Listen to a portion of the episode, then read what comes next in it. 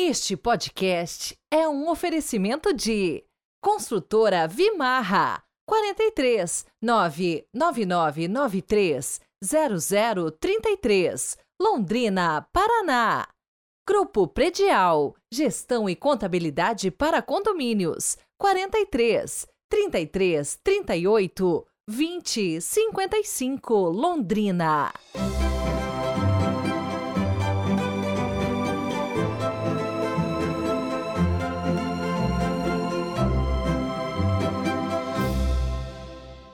Olá, bom dia! Segunda-feira chegando, 29 de janeiro de 2024, nova semana.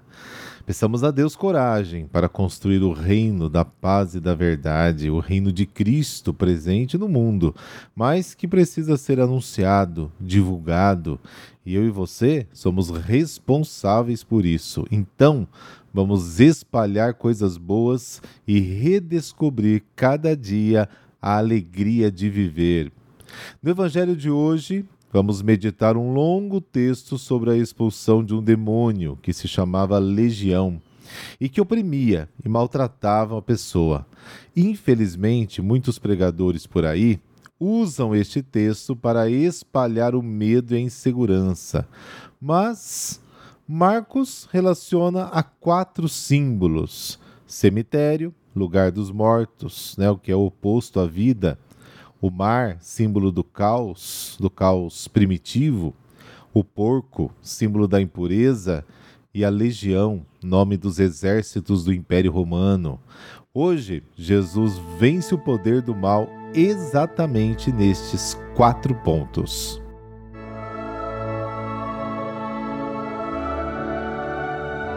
Pelo sinal da Santa Cruz, livrai-nos Deus, nosso Senhor, dos nossos inimigos.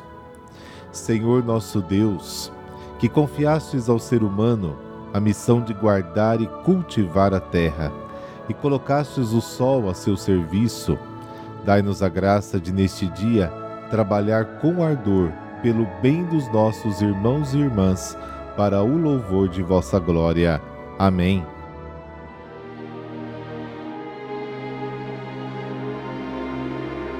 Marcos capítulo 5, versículos de 1 a 20.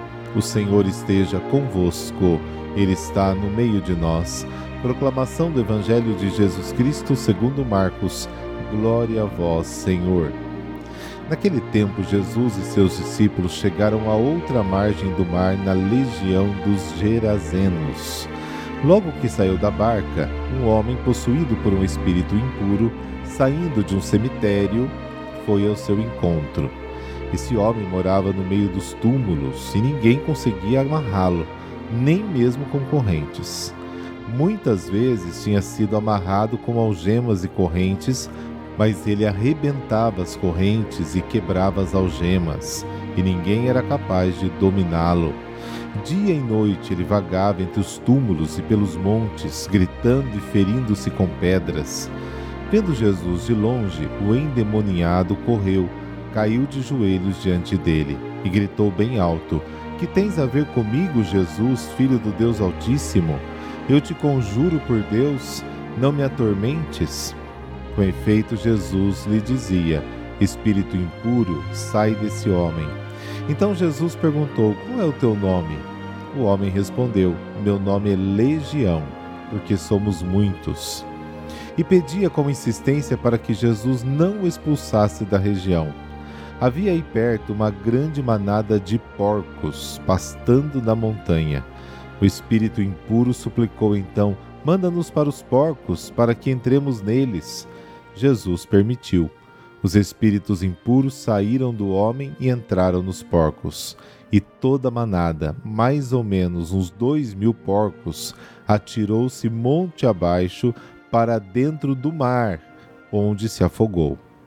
Os homens que guardavam os porcos saíram correndo e espalharam a notícia na cidade e nos campos. E as pessoas foram ver o que havia acontecido.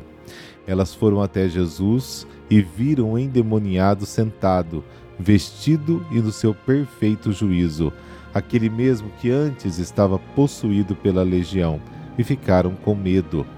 Os que tinham presenciado o fato lhes explicaram o que havia acontecido com o endemoniado e com os porcos. Então começaram a pedir que Jesus fosse embora da região deles. Enquanto Jesus entrava de novo na barca, o homem que tinha sido endemoniado pediu-lhe que o deixasse ficar com ele. Jesus, porém, não permitiu. Entretanto, lhe disse: Vai para casa, para junto dos teus, e anuncia-lhes tudo que o Senhor, em sua misericórdia, fez por ti. Então o homem foi embora e começou a pregar na Decápole tudo o que Jesus tinha feito por ele, e todos ficavam admirados. Palavra da salvação, glória a vós, Senhor.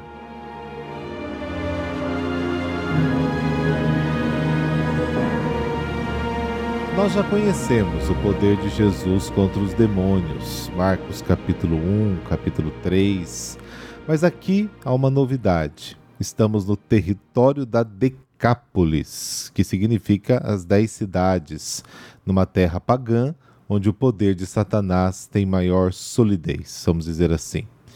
Um sinal concreto da terra pagã é aquela grande manada de porcos pastando na montanha, que é o lugar reservado ao culto e à oração. Lembremos do significado da montanha em todo o Antigo Testamento. O porco é um animal impuro, abominado pelos judeus, e que só pode ser encontrado em terras impuras e pagãs.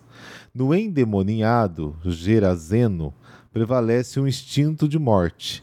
Ele odeia a vida dos outros e prejudica sua própria vida, vive em tumbas. O demônio que mantém este homem escravizado se chama legião, ou seja, uma coalizão de demônios. Lutados e derrotados na terra de Israel, eles recuaram para as terras pagãs. Lembra daquele episódio da tempestade do mar, capítulo 4 de Marcos? Tentaram deter o avanço vitorioso de Cristo. Jesus, tendo superado a barreira, ataca o império de Satanás no seu coração no seu quartel-general, no seu estado-maior, justamente na terra dos pagãos, na Decápolis.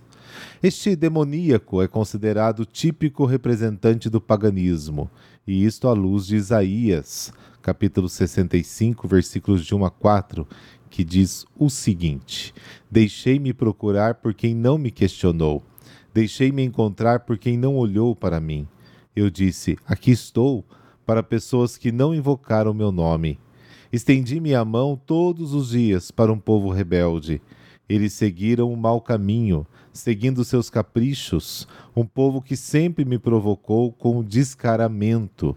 Faziam sacrifícios nos jardins, ofereciam incensos nos tijolos, viviam em tumbas, passavam a noite em esconderijos, comiam carne de porco e comia carne impura no prato.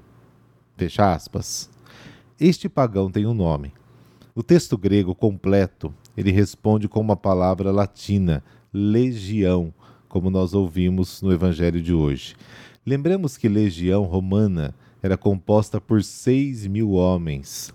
Esta palavra evoca a guerra, a presença e a dominação romana personificadas por aqueles porcos dos legionários, o javali, de fato, era um dos símbolos do poder imperial representado nas insígnias do exército romano.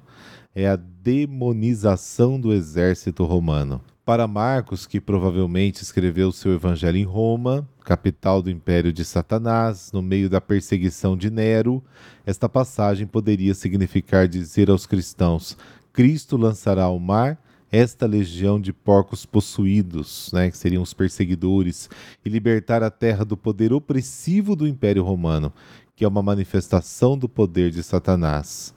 Para confirmar esta visão histórica, seria muito interessante que você lesse o Apocalipse do capítulo 13 ao capítulo 20.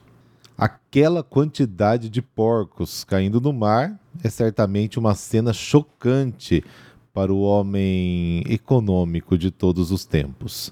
O Senhor liberta a terra do mal e do maligno, e esta libertação é motivo de alegria, mas esta alegria tem um preço muito alto a perda de dois mil porcos. E o povo de Gerasa não tem vontade de pagar preços tão altos. Este Jesus pode ser um grande libertador, mas os seus honorários são demasiado elevados. Melhor então suportar a escravidão de Satanás com resignação e desfrutar da sua riqueza e da sua sujeira sem ser perturbado. E a sua própria oração parece absurda e desconcertante. Começaram a implorar-lhe que abandonasse o seu território. Não aceitam Jesus, preferem continuar escravos do que a liberdade que ele oferece.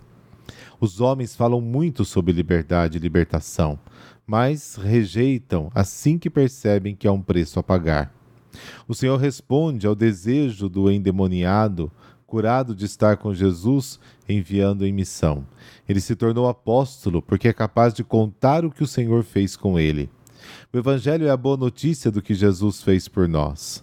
A evangelização não é tanto uma exposição de doutrinas, ideias, mas uma história de fatos, uma narração do que o Senhor realizou em nossa vida.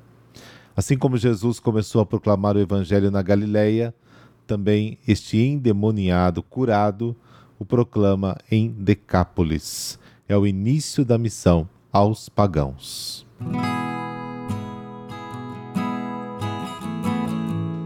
São Pedro Nolasco. Ele nasceu no ano de 1189 na França, numa família muito rica.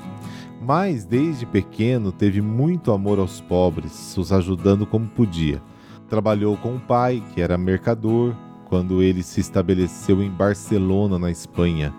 Ali ele pôde ver o sofrimento físico, moral, espiritual dos que haviam sido feitos escravos dos invasores durante as guerras de conquista. Muitos cristãos eram obrigados a abraçar o islamismo ou não podiam praticar a fé cristã. Maus tratos e trabalhos pesados. As mulheres eram abusadas sexualmente, muitos eram vendidos como mercadoria. Aos 20 anos, Pedro começou a comprar os cativos e libertá-los, 300 da primeira vez. Falecido seu pai, utilizou toda a herança em contínuos resgates. Mas somente os seus esforços, ainda que com a ajuda de alguns outros, eram insuficientes. Além disso, agravava na Espanha uma peste que dizimava a população. Pedro ajudava os doentes no hospital de Santa Eulália que mais tarde acolheria 40 dos libertos pela obra de Pedro. Em 1223, após orações e uma visão de Nossa Senhora, de quem ele era muito devoto, Pedro resolveu fundar uma ordem voltada para a redenção dos cativos. Se aconselhou com São Raimundo, seu confessor, que tivera a mesma inspiração e obtiveram a aprovação do rei Jaime I de Aragão, e de Dom Berenguer de Palau, bispo de Barcelona. A Ordem da Virgem Santíssima das Mercês para a Redenção dos Escravos, conhecida como Ordem dos Mercedários, teve suas constituições redigidas por São Raimundo e aprovadas pelo Papa. Além dos votos de obediência, pobreza e castidade, comuns a muitas outras ordens religiosas, foi acrescentado o voto de sacrificar os bens e, se necessário, a vida para o resgate dos escravos. E de fato, milhares de mercedários morreram para cumpri-lo. Durante 31 anos, Pedro foi o superior e, neste período, milhares de cristãos foram libertados. Faleceu no dia 6 de maio de 1256 em Valência, na Espanha, e atualmente a sua ordem atua junto aos encarcerados e nas missões. Bom, impossível né, não relacionar diretamente a obra de São Pedro Nolasco ao sacrifício de Cristo na cruz. Ninguém tem maior amor do que aquele que dá sua vida por seus amigos. João capítulo 15. Também não é simples coincidência a atuação de Nossa Senhora, que gerou Jesus e também gerou a decisão de Pedro de fundar a sua ordem. Maria e Jesus agem sempre juntos. A ação dos mercedários é literalmente a vontade encarnada de Deus, que é amor, amor concreto aos irmãos, dar a própria vida pela liberdade do próximo. Infelizmente, ainda hoje podemos ver a mesma situação conhecida por São Pedro Nolasco em várias partes do mundo. Né, quando acontece uma guerra, mas também nós, vamos dizer a verdade, né, que muitas vezes, como diz o evangelho de hoje, queremos a liberdade, mas não queremos pagar o seu preço. Talvez seja a hora de atualizar o carisma mercedário, certamente na escala menor dos pequenos sacrifícios que devemos fazer pelos irmãos dia a dia.